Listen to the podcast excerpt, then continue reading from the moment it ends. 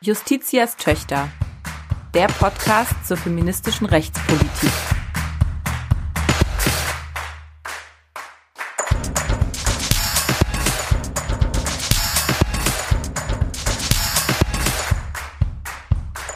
Ein Podcast des Deutschen Juristinnenbundes.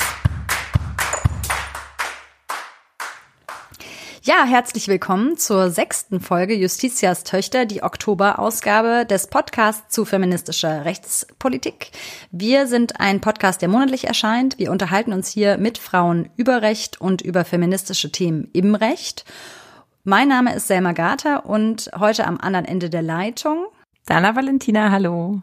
Dana, wir haben uns heute ein top aktuelles Thema vorgenommen. Es ist ein rechtspolitisches Thema, was derzeit in ähm, den Medien und Politik rauf und runter diskutiert wird. So ist zumindest meine Wahrnehmung. Es geht um Homeoffice, um mobiles Arbeiten. Einerseits natürlich ein Thema, was jetzt aktuell geworden ist in der Corona-Krise. Während des Lockdowns haben viele ähm, im Homeoffice arbeiten müssen. Es sieht auch so aus, als käme das nochmal auf uns zu. Aber es ist natürlich auch ein Thema, eine alte Forderung eigentlich aus gleichstellungspolitischer Perspektive. Ähm, wir möchten uns vor allem aus letzterer Perspektive heute über Homeoffice unterhalten mit unserem Gast, Dr. Johanna Wenkebach. Sie ist Direktorin des Hugo Sinsheimer Instituts für Arbeits- und Sozialrecht. Aber bevor wir das tun, uns mit Johanna unterhalten, machen wir es immer so bei Justitias Töchter, das Thema ein bisschen in den breiteren Kontext einzuordnen, den Bogen etwas weiter zu spannen. Und wir wollen vor allen Dingen die Geschlechterperspektive auch aufzeigen, die das Thema jeweils mit sich bringt. Und da sind wir heute unterwegs im Spannungsfeld von Erwerbstätigkeit und Sorgearbeit. Darüber wollen wir sprechen. Stichwort Care Work. Care Work als Begriff, auch bezeichnet Reproduktionsarbeit, Sorgearbeit, Darunter ähm, versteht man unter anderem die Kindererziehung, die Pflege von Angehörigen. Dazu gehört natürlich die Hausarbeit, also sowas wie, wer macht die Wäsche, wer kauft ein, wer kümmert sich um äh, solche Dinge. Auch ehrenamtliches Engagement gehört dazu. Und das ist ja eine Tätigkeit, die historisch gewachsen eben überwiegend von Frauen ausgeführt wurde und auch noch überwiegend von Frauen verrichtet wird. Ja, weil ähm, das müssen wir uns, glaube ich, hier nochmal vorab äh, vor Augen halten. Wenn wir Erwerbsarbeit so denken, wie wir es derzeit tun, nämlich klassischerweise im Normalarbeitsmodell in Vollzeit, sind es plus minus 40 Stunden die Woche. Und dieses Modell ist eigentlich überhaupt nicht denkbar, wenn es nicht im Hintergrund eine Person gibt, die die Sorgearbeit, die du gerade beschrieben hast, die Care Work, die Arbeit am Menschen sozusagen, entweder unbezahlt oder sehr viel schlechter bezahlt übernimmt. Und historisch waren das natürlich die Ehefrauen für die Ehemänner, die erwerbstätig waren. Das heißt, da gibt es ein inhärentes Spannungsverhältnis zwischen Sorgearbeit und Erwerbsarbeit, wenn man irgendwie daraus ausbrechen möchte, dass ähm, das äh, die Ehefrau übernimmt. So. Genau. Und noch mal viel schlimmer ist es natürlich für Alleinerziehende. Aber gehen wir mal von dem Beispiel aus der heterosexuellen Paarbeziehung. Da haben wir eine ungleiche Verteilung zwischen Frauen und Männern. Und zwar nicht nur was die bezahlte Erwerbsarbeit betrifft, Stichwort Gender Pay Gap. Frauen werden im Schnitt schlechter bezahlt als Männer sondern wir haben eben auch einen Gender Care Gap und der betrifft die unbezahlte Sorgearbeit. Frauen übernehmen den weit überwiegenden Anteil der Haus- und Sorgearbeit. Das heißt, sie sind im Bereich der Kindererziehung, der Pflege, Hausarbeit, Ehrenamt deutlich aktiver und wenden, das wissen wir seit dem zweiten Gleichstellungsbericht der Bundesregierung, pro Tag im Durchschnitt 52,4 Prozent mehr Zeit für unbezahlte Sorgearbeit auf als Männer. Und dieser Gender Care Gap, der reduziert sich eben auch nicht signifikant oder zumindest sieht es so aus, wenn beide Teile erwerbstätig sind und auch nicht, das zeigen jetzt neuere Studien, in der Corona-Zeit, wenn zum Beispiel beide zu Hause arbeiten. Mhm. Unlängst erschienen sind auch Ergebnisse eben einer ersten Auswertung, die sich angeguckt hat, wer übernimmt eigentlich im Lockdown die Kinderbetreuung. Und es hat sich gezeigt, auch wenn die Frauen systemrelevante Jobs haben oder veränderte Arbeitszeiten oder es eben Möglichkeiten des Homeoffice gab, betreuten trotzdem immer noch überwiegend die Mütter die Kinder zu Hause. Also auch diese Studie vom Leibniz Institute for Educational Trajectories, wir verlinken das in den Show Notes, zeigt, dass die Mehrbelastung durch parallele Erwerbs- und Care-Arbeit Mütter stärker trifft. Natürlich besonders stark am stärksten Alleinerziehende und dass sich diese Situation natürlich in der Krise noch verschärft ja. hat. Ja, und wir schauen uns bei Justitias Töchter ja vor allen Dingen immer an, welche Steuerungsmöglichkeiten gibt es hier eigentlich durch das Recht und wie steuert Recht vielleicht auch schon solche Gesellschaftsverhältnisse, hier in unserem Fall jetzt die Vereinbarkeit von Erwerbs- und Sorgearbeit.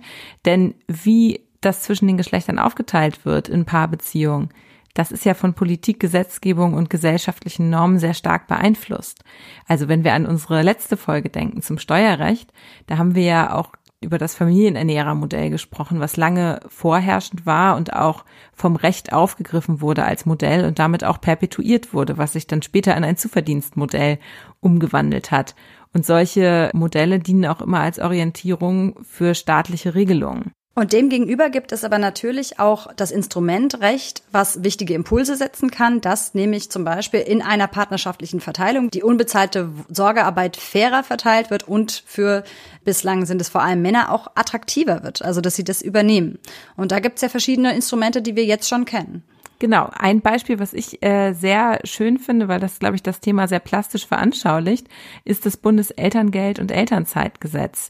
Das gibt es ja erst seit 2007. Also die Möglichkeit dieser Entgeltersatzleistung, dass man in Elternzeit gehen kann und dann eben einen bestimmten Prozentsatz des letzten Verdienstes für zwölf Monate weiter erhält, ist eine relativ junge Errungenschaft. Und ich finde, das ist eine sehr große Errungenschaft zur Vereinbarkeit mhm. ähm, von Familie und Beruf. Und es wird ja auch sehr breit in Anspruch genommen. Und gleichzeitig sehen wir aber auch, wie solche rechtlichen Steuerungsmöglichkeiten sich dann auch auf die gesellschaftliche Wirklichkeit auswirken. Ja. Wir haben diese sogenannten Papa-Monate, also wenn beide PartnerInnen Elternzeit in Anspruch nehmen, dann erhöht sich der Anspruch von 12 auf 14 Monate und das hatte zur Folge, dass dann eben vor allen Dingen die Männer dann diese zwei Monate genommen haben, weil es lohnt sich ja finanziell und ist ja irgendwie auch ganz attraktiv. Mhm. Und das ist dann diese Zeit, die oft im gemeinsamen Urlaub verbracht wird mit dem Jahresurlaub der Frau zusammen. Und das zeigt auch wieder eine gewisse Retraditionalisierungsfalle, die damit verbunden ist. Es zeigt, dass eigentlich und auch diese Vätermonate, die dann eingeführt wurden, das soll ja eigentlich einen Anreiz bieten, dass, äh, dass Väter das ähm, dann auch mal alleine übernehmen, die Sorgearbeit dass das eben nicht von alleine so funktioniert. Ne? Also so sehe ich das. Genau. Dafür setzt es nicht dann nicht genug Anreiz, ne?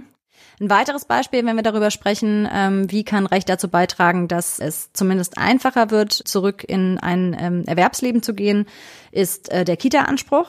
Gibt es seit 2013. Also ab dem ersten vollendeten Lebensjahr des Kindes gibt es einen Anspruch auf einen Kindergartenplatz. Da hapert es, das muss man aber sagen, wirklich an der Umsetzung. Da gab es ja ganz aktuell die Erhebung des Instituts der deutschen Wirtschaft, jetzt gerade vor ein paar Tagen oder Wochen, dass es bundesweit für unter Dreijährige knapp 320.000 Kitaplätze fehlen. Ja, sehr elementares Vereinbarkeitsinstrument, was sehr viel Potenzial hat. Gleichzeitig sehen wir aber auch diesen Anspruch dann auch in die Wirklichkeit umzusetzen und einzulösen. Dafür muss dann auch eben noch etwas getan werden. Ja, eine weitere Stellschraube für die bessere Vereinbarkeit von Erwerbs- und Sorgearbeit wird gemeinhin gesehen in der Arbeitszeit und der Flexibilisierung. Und auch da gibt es verschiedene Diskussionen. Eins davon mhm. ist natürlich auch schon lange das Thema mobiles Arbeiten, Homeoffice wo es darum geht, eben nicht nur am Arbeitsplatz im Betrieb sozusagen zu arbeiten, sondern auch mal wahlweise zu Hause zu arbeiten und dahingehend flexibler zu sein. Der Bundesarbeitsminister Hubertus Heil hat ja vor kurzem einen Gesetzesentwurf vorgelegt oder beziehungsweise er ist noch nicht öffentlich, ist ein Referentenentwurf, in dem festgeschrieben werden soll ein Anspruch auf Homeoffice. Man soll 24 Tage im Jahr sozusagen ins Homeoffice gehen können und darauf einen Anspruch haben, den der Arbeitgeber grundsätzlich jetzt erstmal nicht verweigern kann. Darüber möchten wir heute hier sprechen und diskutieren mit unserem Gast, mit der Arbeitsrechtsexpertin Dr. Johanna Wenkebach. Johanna, schön, dass du da bist. Hallo, ich freue mich sehr über die Einladung. Ja, wir freuen uns sehr, dass du dir heute Zeit nimmst. Johanna, ich stelle dich kurz vor.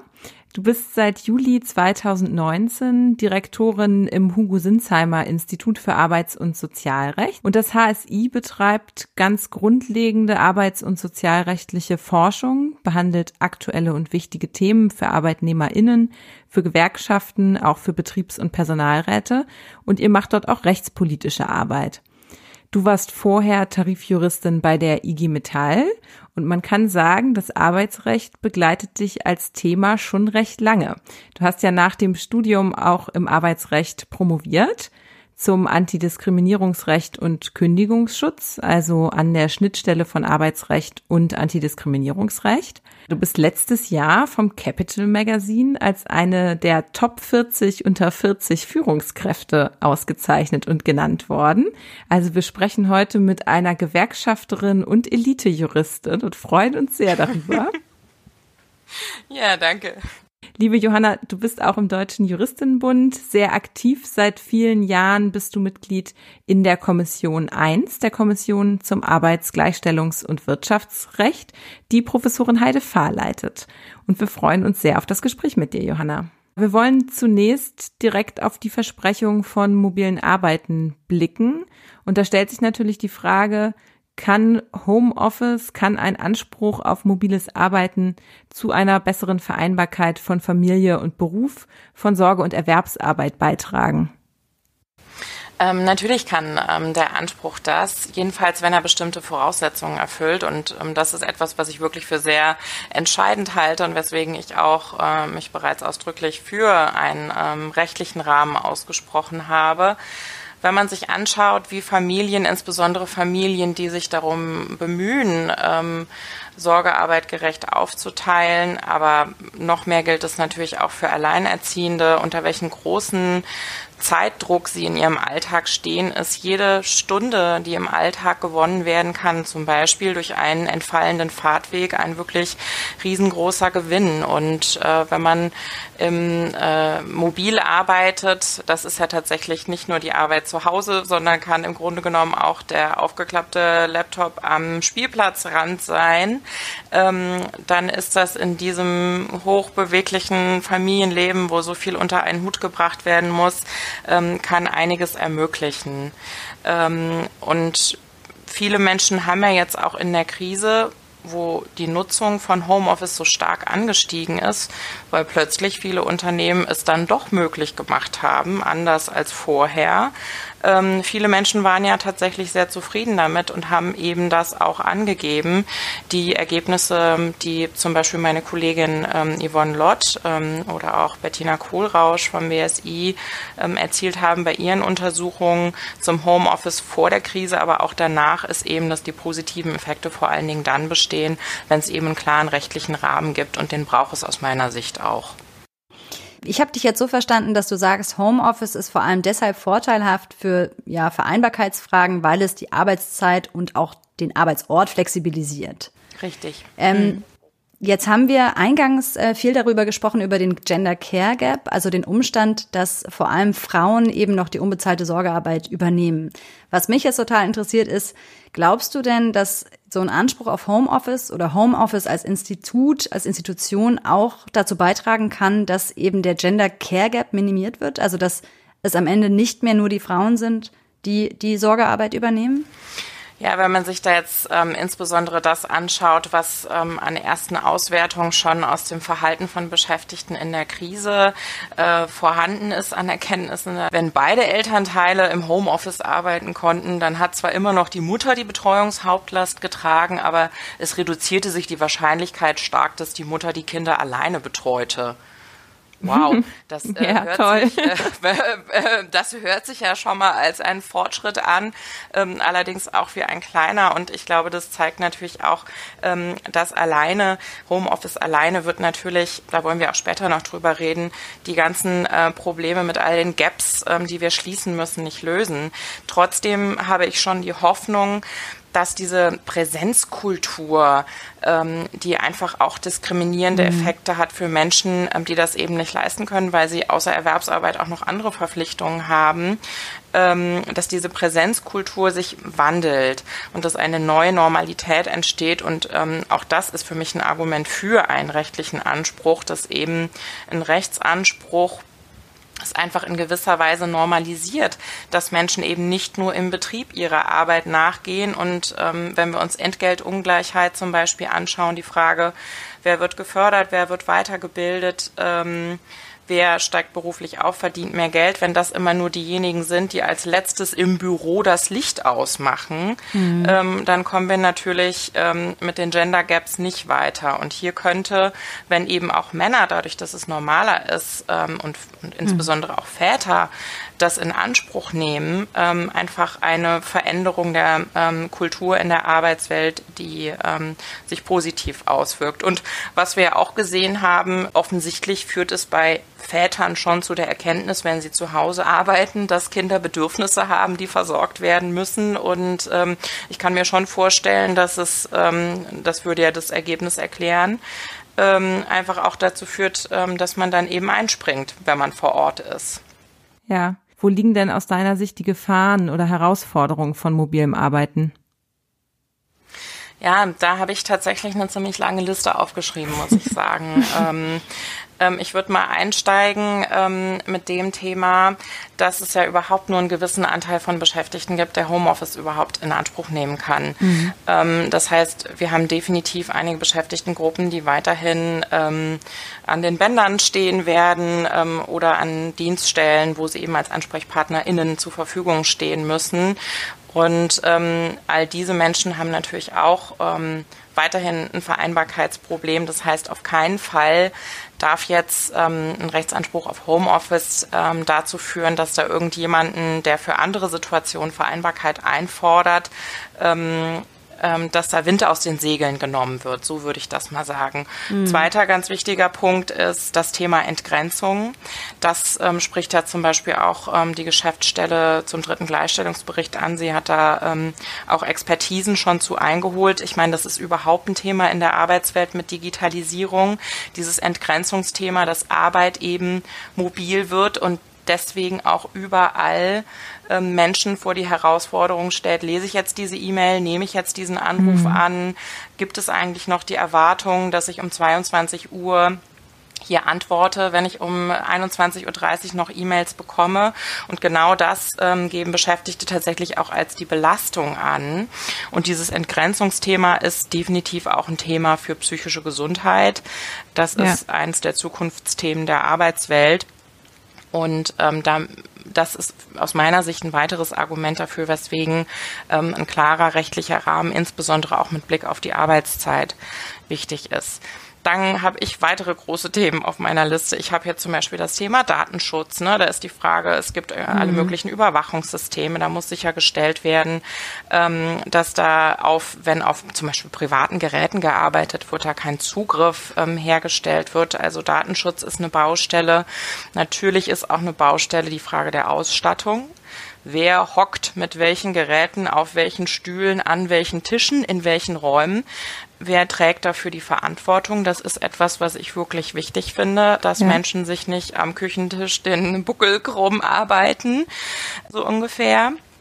Und ein großer Punkt ist auch, da haben wir leider sozialrechtlich ähm, nicht ausreichend Klarheit und ähm, aus meiner Sicht, aus Sicht anderer Juristinnen und Juristen natürlich auch, die Geschäftsstelle zum Gleichstellungsbericht hat in ihrer mhm. Positionierung das Thema auch explizit angesprochen, Unfallversicherung auf Wegen. Mhm. Wenn Menschen im Homeoffice arbeiten, Kinder in die Kita oder in die Schule bringen und dann zurück eben nicht zum Arbeit, ähm, zur Arbeit fahren und einen Arbeitsversicherungsschutz als Arbeitswegeschutz haben, sondern zurück nach Hause fahren, muss das eben auch von der Unfallversicherung ähm, gedeckt sein. Und der letzte Punkt, den sage ich auch als Gewerkschafterin, Betriebe sind Orte für sozialen Austausch, für, für Solidarität. Und als Feministin sage ich, sie sind natürlich auch Orte für Vernetzung, Orte, wo man sich verabredet, wer woran arbeitet. Und ähm, ich denke, es darf auf keinen Fall wegfallen, dass es diesen Ort gibt. Und deswegen muss sichergestellt werden, dass niemand durch die Möglichkeit, im Homeoffice zu arbeiten, verdrängt wird. Ich meine, wir Feministinnen haben, äh, finde ich, total richtig geschimpft über die Herdprämie. Ja. Äh, wenn man, ne, weil es eben Frauen unsichtbar macht und ähm, draußen im Erwerbsleben, äh, in der Gesellschaft vernetzen sich die Männer. Ähm, dieses Risiko sehe ich tatsächlich beim Homeoffice auch. Und deswegen ist es unheimlich wichtig, dass es freiwillig ist und dass Menschen nicht dorthin gedrängt werden, wenn sie das nicht wollen und letztlich eine Kombination mhm. ermöglicht wird. Das sollte aber nicht dazu führen, dass Leute dann unsichtbar gemacht werden, weil alle nur noch ähm, zu Hause sitzen. Diese Belastungen und Nachteile, die du jetzt genannt hast, ein paar hast du ja schon gesagt, ähm, wie wir dem abhelfen könnten. Ich würde da eigentlich ganz gerne jetzt mal auf den konkreten Gesetzesentwurf zu sprechen kommen, weil es gibt ja jetzt den Vorstoß, das haben wir schon gesagt, von, ähm, von Hubertus Heil, eben einen Anspruch auf Homeoffice äh, festzuschreiben. Es sollen 24 Tage im Jahr sein und dieser Anspruch soll eben bestehen, wenn nicht betriebliche Gründe dagegen stehen und diese betrieblichen Gründe muss der Arbeitgeber beweisen. Ein weiterer Punkt ist, man kann nicht einfach so von jetzt auf gleich Homeoffice beantragen, sondern man muss es drei Monate im Voraus wohl ankündigen. Soweit sind irgendwie die öffentlichen Eckpunkte dieses Gesetzes.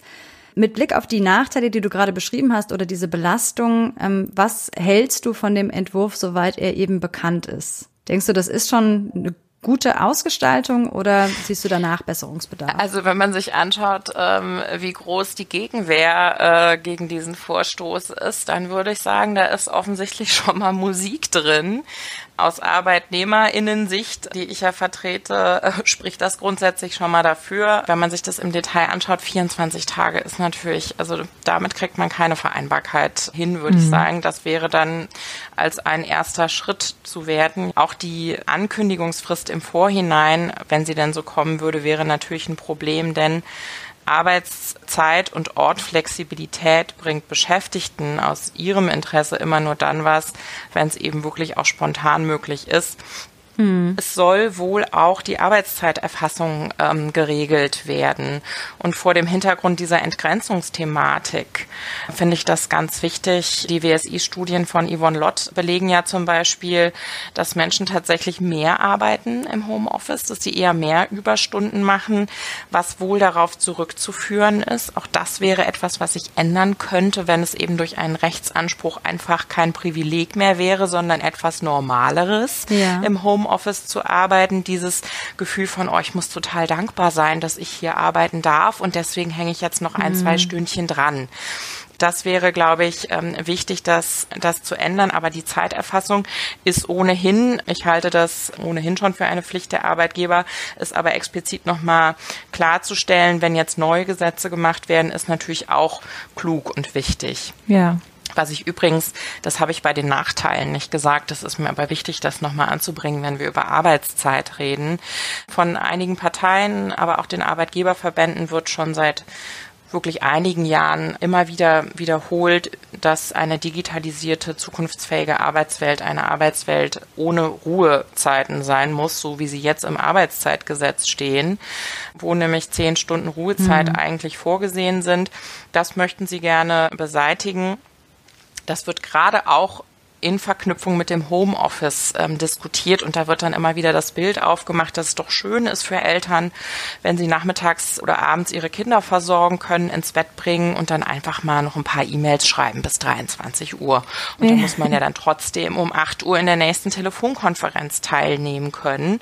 Und das wird sozusagen als ähm, die Zukunft der Vereinbarkeit dargestellt und da ist es mir schon wichtig zu sagen, also das ist für mich der Zukunft des Burnouts für berufstätige ja, ja. Eltern Mhm. Und das fände ich ganz, ganz schlecht, wenn jetzt der Preis für eine rechtliche Regulierung von Homeoffice ist, dass da an den Ruhezeitregelungen im Arbeitszeitgesetz gesägt wird. Und ich glaube nicht, dass das Vereinbarkeit verbessert oder ermöglicht. Einen Punkt wollte ich noch sagen zu dem Referentenentwurf.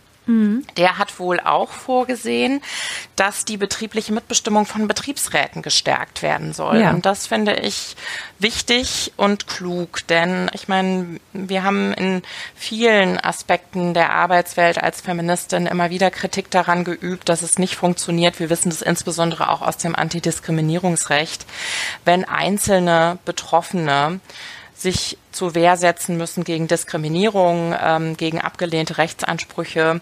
Das mhm. machen Beschäftigte im laufenden Beschäftigungsverhältnis wirklich nur sehr selten und sehr ungern.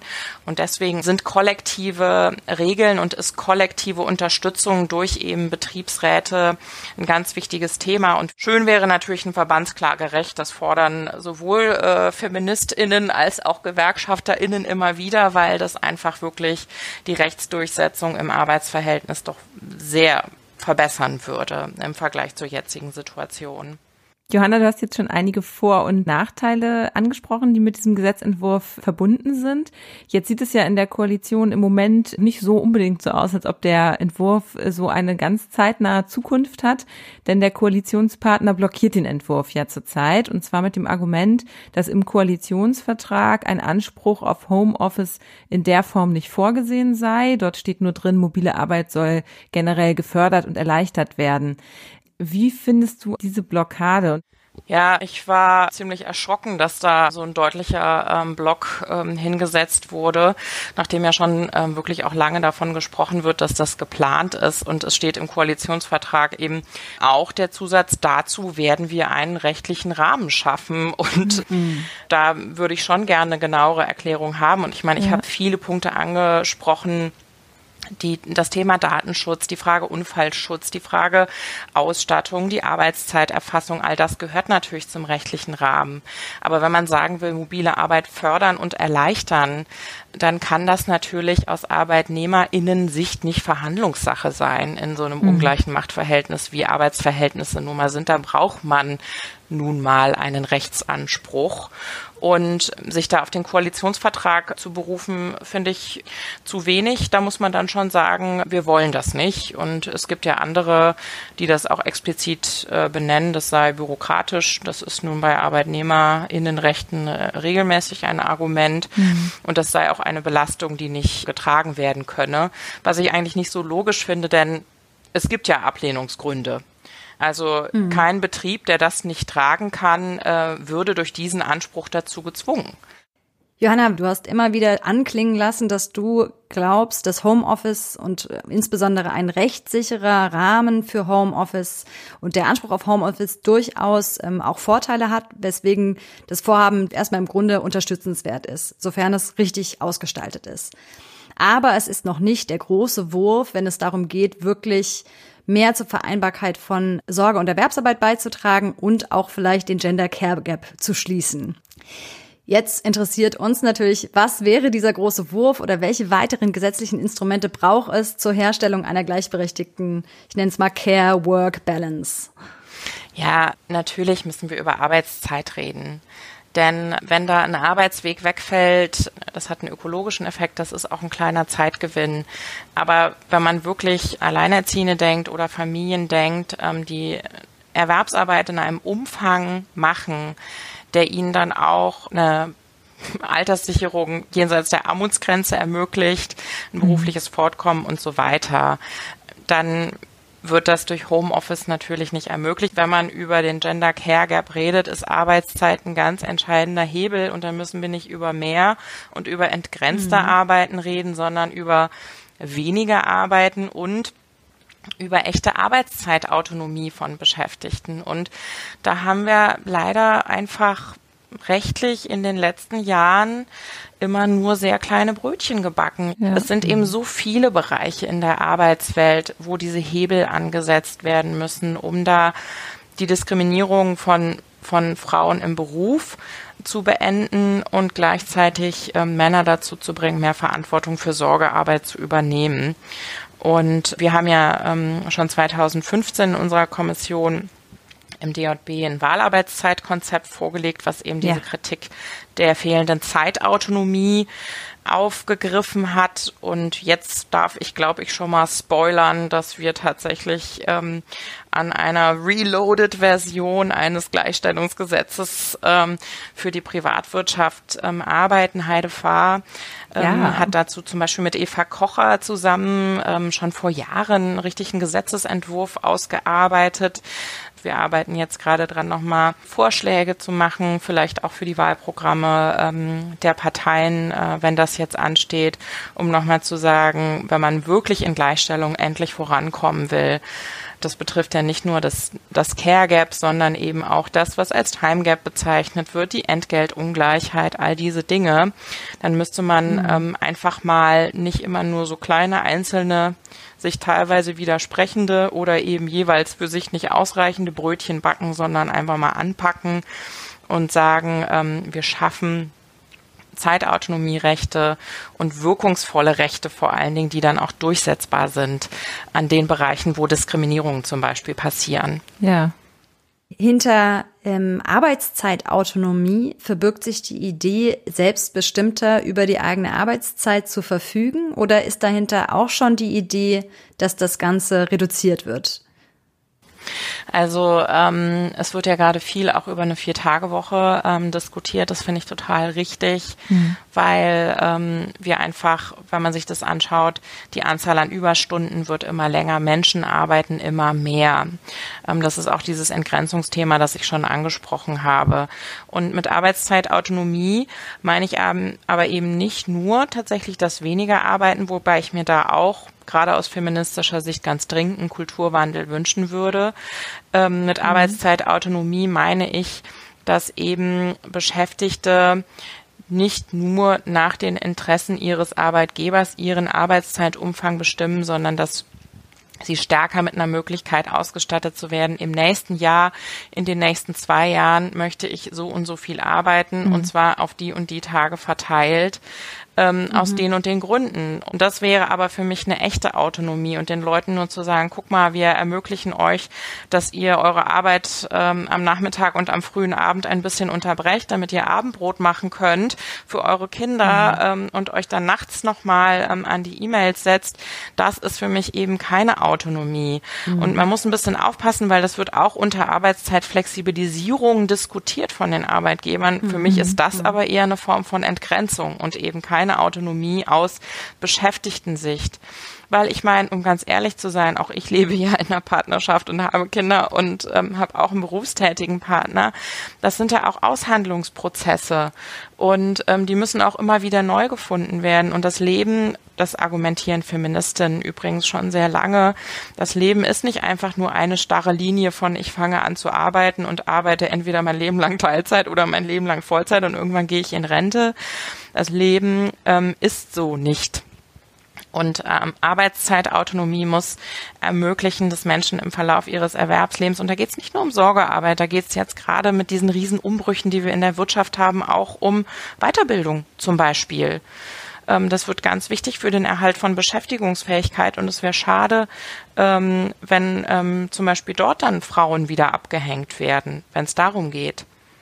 Ja, danke auf jeden Fall nochmal für diese Einordnung. Also ich nehme mit, es ist noch nicht der große Wurf, es ist allenfalls ein kleiner Zwischenschritt, mit dem wir uns nicht zufrieden geben dürfen, denn das Ziel ist ähm, die Arbeitszeit, Autonomie und äh, die ist noch lange nicht erreicht und daran ähm, arbeiten wir weiter und daran arbeitest du weiter, insbesondere auch in der Kommission des Deutschen Juristinnenbundes.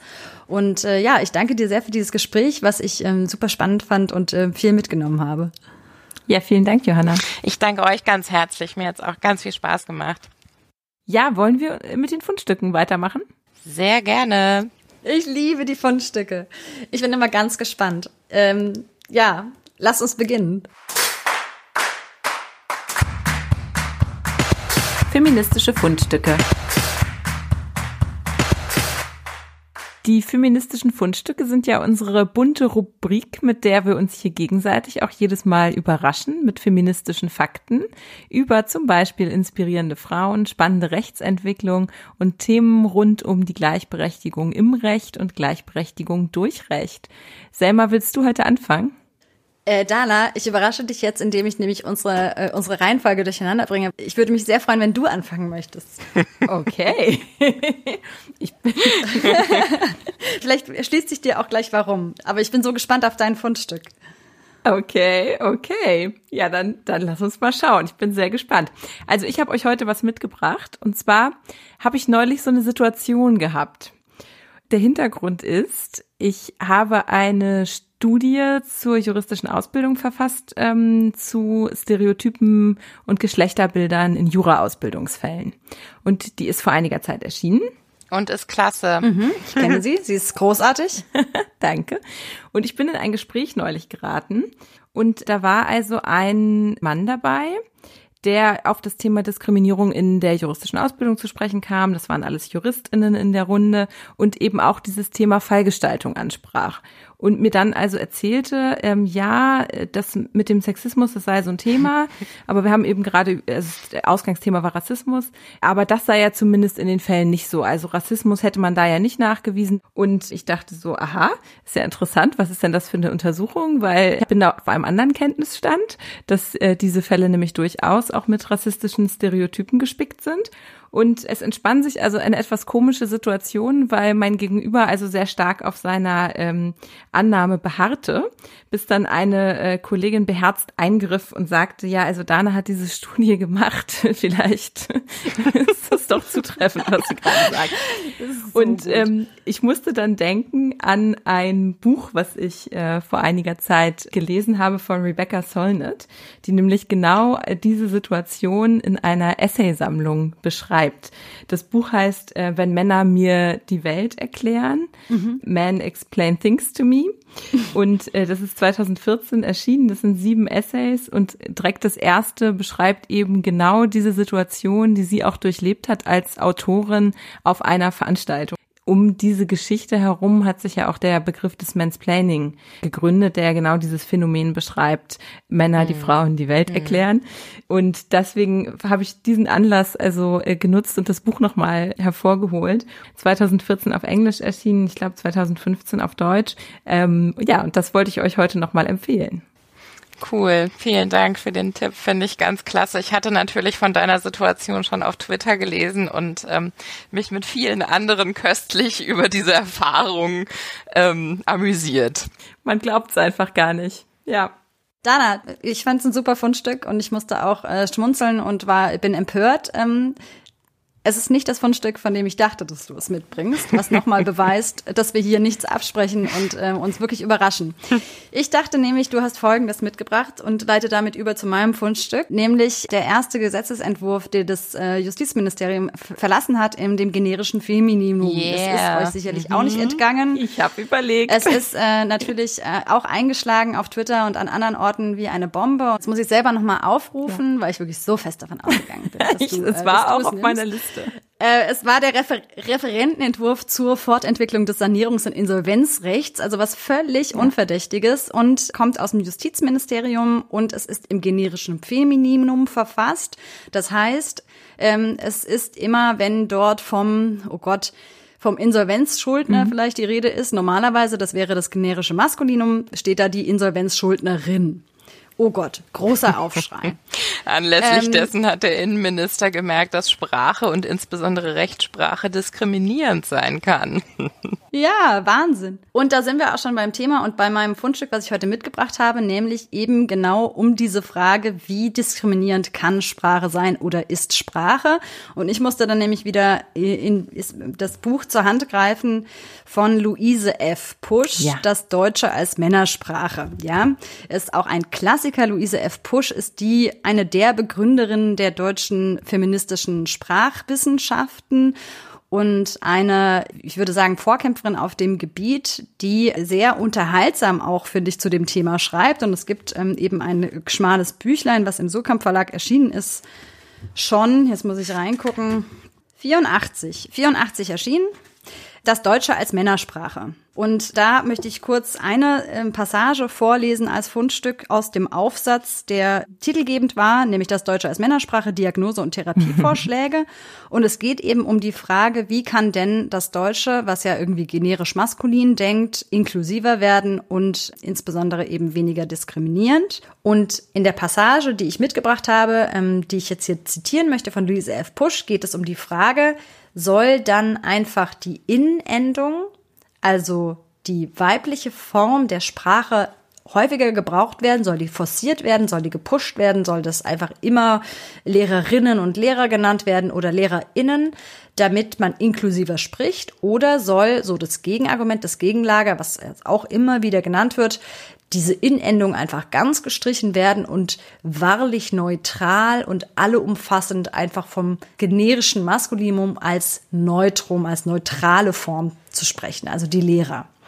Und da sagt sie, Beide Parteien haben recht, wenn sie meinen, die jeweils andere Lösung sei schlecht. Beide Parteien haben aber Unrecht, wenn sie die jeweils eigene Lösung gut finden. Sinnvoll wäre höchstens die Frage, welche der Lösungen das kleinere Übel ist.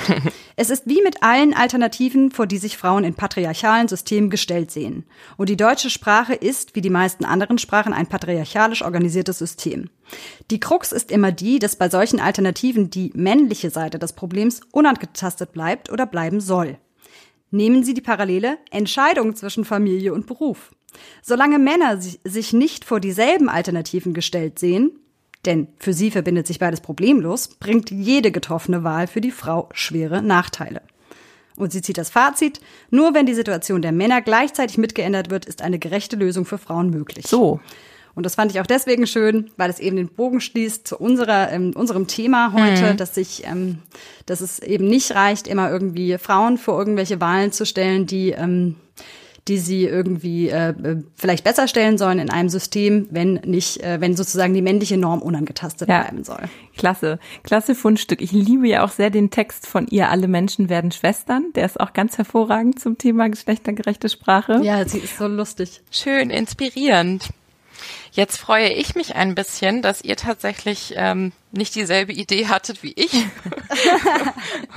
und ich jetzt hier noch etwas Neues einbringen kann, denn ähm, ich habe natürlich drüber nachgedacht, was ist im ähm, seit eurer letzten Podcast-Folge Wichtiges passiert und ich glaube, da haben wir feministische Juristinnen natürlich alle um unsere Notorious Ruth Bader Ginsburg ähm, getrauert. Ja. Ähm, die gestorben ist. Und ähm, das hat sehr viele bewegende Äußerungen und ich finde zu Recht auch große Würdigungen gegeben von dieser wunderbaren, beeindruckenden Frau, die für uns alle ja wirklich auch eine große Vorreiterin war und ist und Inspirationsquelle und Mutmacherin.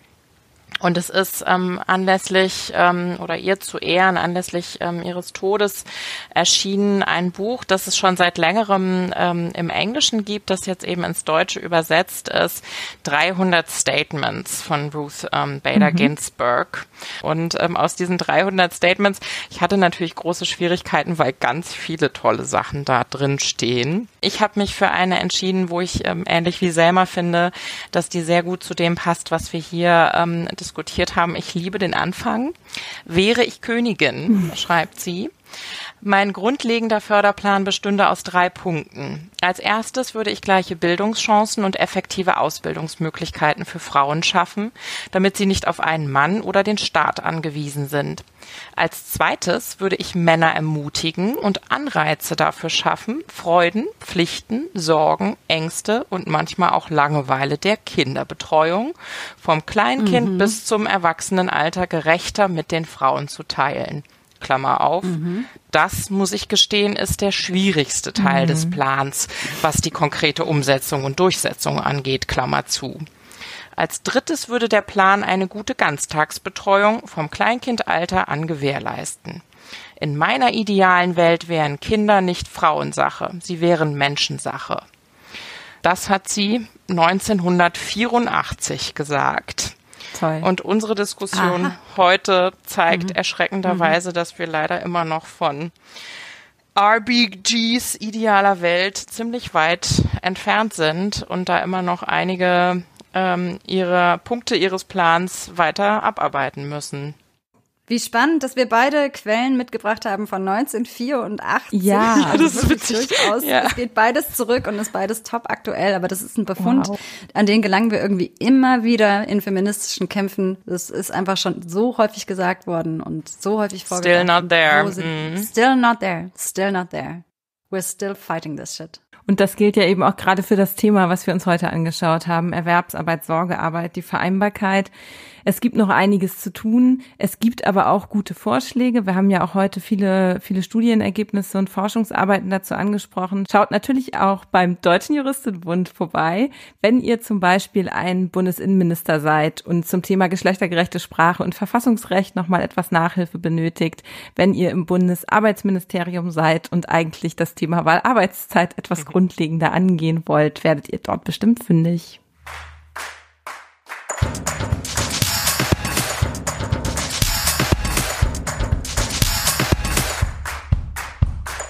Ein Podcast des Deutschen Juristinnenbundes.